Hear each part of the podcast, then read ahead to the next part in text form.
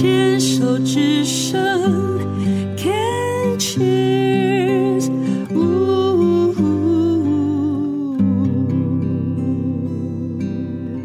病虫害防治要继续跟红乳聊一聊哦。红乳自己很可爱，自己踩刹车，这样有说嗯，这样够了吗？会不会讲太多？然后我也很诚实告诉他，真的很多。我们现在只讲到发现，对不对？确诊，因为呢。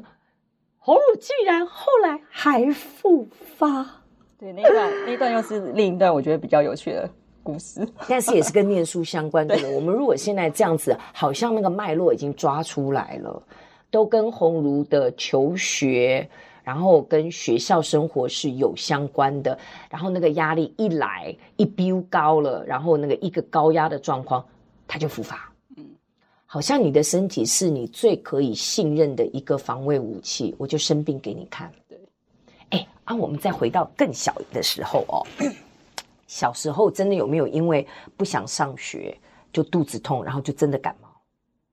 好像没有，我小时候没有请过病假，一开始就淋巴癌哦，大病，嗯。嗯所以你最严重的应该就是国中开始过敏。你小时候有过其他的病症吗？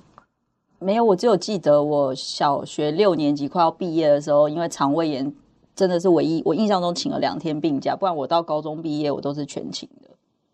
我从来没有因病请假。你，你还记得那个肠胃炎的那个前后学校有发生什么事情吗？应该没有，我只记得那时候快要毕业了。所以我就觉得，怎么在这个时间，太不值得了，因为就是学期要结束了。我我刚突然又有一个晶晶，你小时候对于要去接触新的环境，去接触不熟悉的人事物，会不会容易紧张、焦虑？会不会怕？你小时候是会怕羞的人吗？应该算吧，因为你知道吗？就我刚来好像没有太怕羞。那个现在都几岁了你？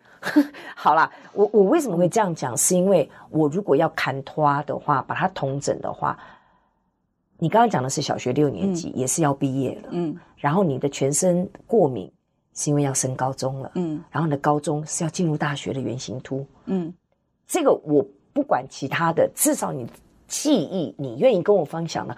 刚刚好都是这些，你人生要进入下一个阶段的时候的，嗯、包括你后面的复发，嗯，也是一个你到了新环境之后、嗯、回来就发现了，嗯，所以这样看起来，我的猜想是，小时候父母的教养虽然不是很呃严厉，或者是很控制的。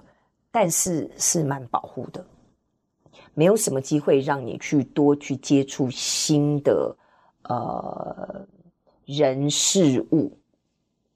我觉得呃，不管什么因为所以、啊，对后面的我觉得也不是，但是但是我觉得他们保护我们应该有有哈，对对，因为就变成是说，当你在面对要进入新的，或者是说。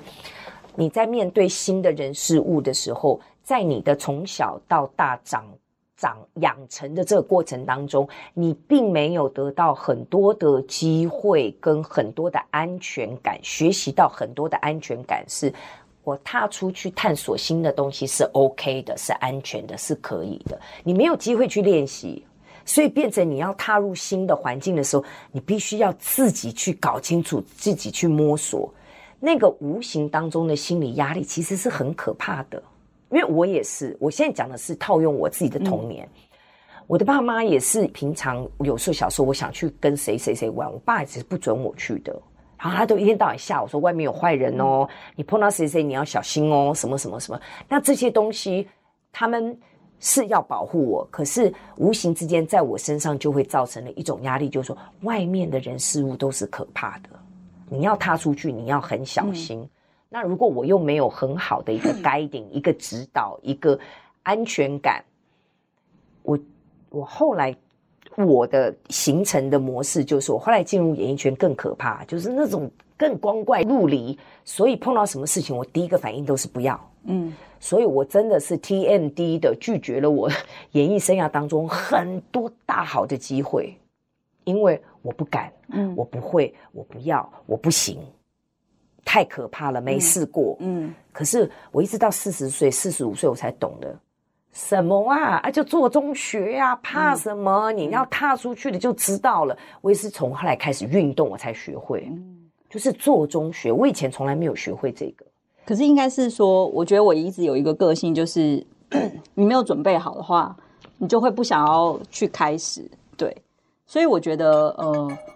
其其实我觉得我的父母就是，其实他们是很很很，虽然很保护我们，可是他其实也很愿意让我们去试。就像你知道，我我印象中我，我我考完高中之后，哎，考完大学之后十八岁了嘛，然后就可以考驾照。然后我我就我我我爸妈他们其实都很希望我们就是反正都要独立啊什么的，所以就他就是我们的 pattern 就是考完之后那个暑假很长嘛，你就去学开车。然后，他说我就去学了。可是，所以，所以对我来说，我一定是我要觉得我可以了，我才要上路。对。可是你知道我，我我印象中就是我要去拿我的驾照的那一天，我妈就开车带我去。我一拿到驾照说：“你开回家。”我想说，很大的挑战，我不会，我而且那是下班时间，然后要开那个高架桥，时速都至少七十，所以我我是会怕的那种。你认为不会？你认为在那个过程当中，你有得到足够的安全感吗？这不是代表妈妈没有给，是你在接受的过程当中，你听起来就是有妈妈有给你这个，因为妈妈就是训练你们独立嘛。可是她感觉真的好像不是说妈妈的教养不好，好像真的就是那种。那个妈妈鸟把小孩踢出巢，你你你你你你一定要自己的那样飞的那种感觉。是我我我看到的那个意象是这样，嗯，他不是坏心，对，但他觉得你要独立，你要自己去摸索。自己也提醒很多有孩子的父母哦，这个都是好，同时。在这样的呃鼓励孩子独立的过程当中，你有没有给孩子养成足够的安全感，让他知道他这样是可以的？嗯，那个东西我我我自己我的养成过程也是这样，就会真的很多推到你说哇啊几百钱呢，就我自己要去搞定，那个压力真大，真的大。就是就问我当然，我现在回头去看，就大家会觉得说。其实我觉得那时候没有什么，我还是顺利开回家，所以我觉得那是很 OK 的。然后只是就是我的个性就会是，我觉得我没有准备好，我就不想要去。对，我也是，我也是。所以，嗯，你知道这个会代代相传。我真的第一次听到我大姐的女女儿，我在跟她讲说，哎，让她学插画。我说，哎，很好哎，现在赖贴图这么多，我都记得是十年前。我说赖贴图那么多，你要不要开始自己做那个赖贴图？她就跟我讲一句，我还没准备好。我就叮，就是觉得我靠，真的传到下一代去了。然后就跟她妈妈讲，我说，哎哎哎，我说这个真的是活生生血淋淋就在我身上。我说没有准备好，就开始这样子。孩子还是就觉得说，我要准备好我才可以出手啊！我说，可是你都因为你没有准备好的一天，因为你永远没有给自己机会去准备。嗯，我们都以为要自己埋头苦干，可是我们没有去试过，永远不知道自己的那个边缘在哪里。所以那个是我人生很大的一个学习。他都不是坏事，爸妈也都不是坏父母，是在那个过程当中，我们自己的领会，我们选择相信了什么，嗯，对不对？对，好啊，刚刚也讲了，小学都是在进入新的，好像现在已经有一点这个抓出来，那个就是要进入新环境的时候，你的身体好像就来一招，嗯，让你自己可以先暂停，好像搞清楚状况，我再进入下一步，嗯，那。第一次的治疗就是化疗、放疗，嗯，就结束了。对，你也觉得反正来了嘛，对，啊，就做了。对，而且我没有中断我的课业，就是我就一边上课一边治疗。为什么觉得你还是觉得我可以就对了？应该是说。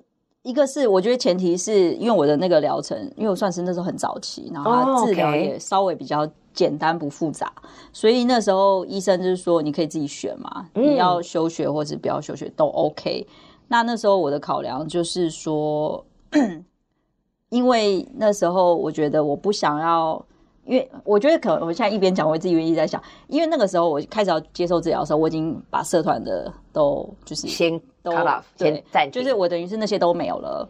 对，然后我觉得现在回想，我可能想要抓住那个仅存，就是我还是学生身份，而不是只是癌症病人这个身份。我猜啦，对。你那时候听到医生跟你确诊说你是淋巴癌的时候，没有没有，我跟你讲，那时候我的那个病叫做何杰金氏症，我有一张重大伤病卡，上面就是他就是写何杰金氏症，那个名那时候还没有淋巴癌，他没有他没有讲是淋巴癌，然后反正就是一个叫何杰金的这个人发发现了这个。特别的细胞，然后所以就命名这个的淋巴癌就叫做何杰金氏症。要 完蛋了，你这种人更不觉得？嗯，对，然后所以你就是一个症嘛，会觉得他是癌症的？不会啊。然后那时候一那个护理师就后来我还换病房，我从外科的病房换到血液科的病房。然后其实，在血液科的病房那时候好像就是他们就知道说，就是就是要来做化疗的。然后那时候我就说，哦，我要做化疗这样。我也没有觉得怎样，然后就是你就会开始各种剧情说啊，化疗很恐怖啊什么，就想说好啊，那个那个年代在什么掉头发啊、苍白啊，好啊，我也想来看看，就是到底是怎样，真的有那么恐怖吗？这样子，对啊，然后所以做完第一次还好啊，就还好，真的，我记得我记得那时候做完第一次的时候，刚好我生日，然后所以就很多。同学什么就来看我这样子，然后我就、哦、真的还好，就是你看，就那天晚上还就是还被护理师赶到那个一楼大厅，然后你去外面聊天。我跟你讲，以一个二十岁的孩子来讲，我还是喜欢说孩子哦。然后在这个年纪，然后只是症，你根本没有意识到是癌症，可能会夺绝性命，可能还蛮酷的。对，我那时候真的是这样觉得。然后后来招一群人，你看耶，怎么样？耶，没事哎。而且那时候就说会掉头发，那时候想好啊，那我也想看看，就是掉完头发的时候我头型好不好看。因为那时候其实你不会觉得有那么多的担心跟害怕，嗯，对啊。然后所以所以我才会说，就是那时候哎，考量就是这些状况。那我当然有跟学校老师讲，就是我希望，其实我希望可以一边上课一边那个，就是你也可以转移注意力。那你真的就顶着光头去上课？对啊，更酷。对，这一段也先聊到这里哦。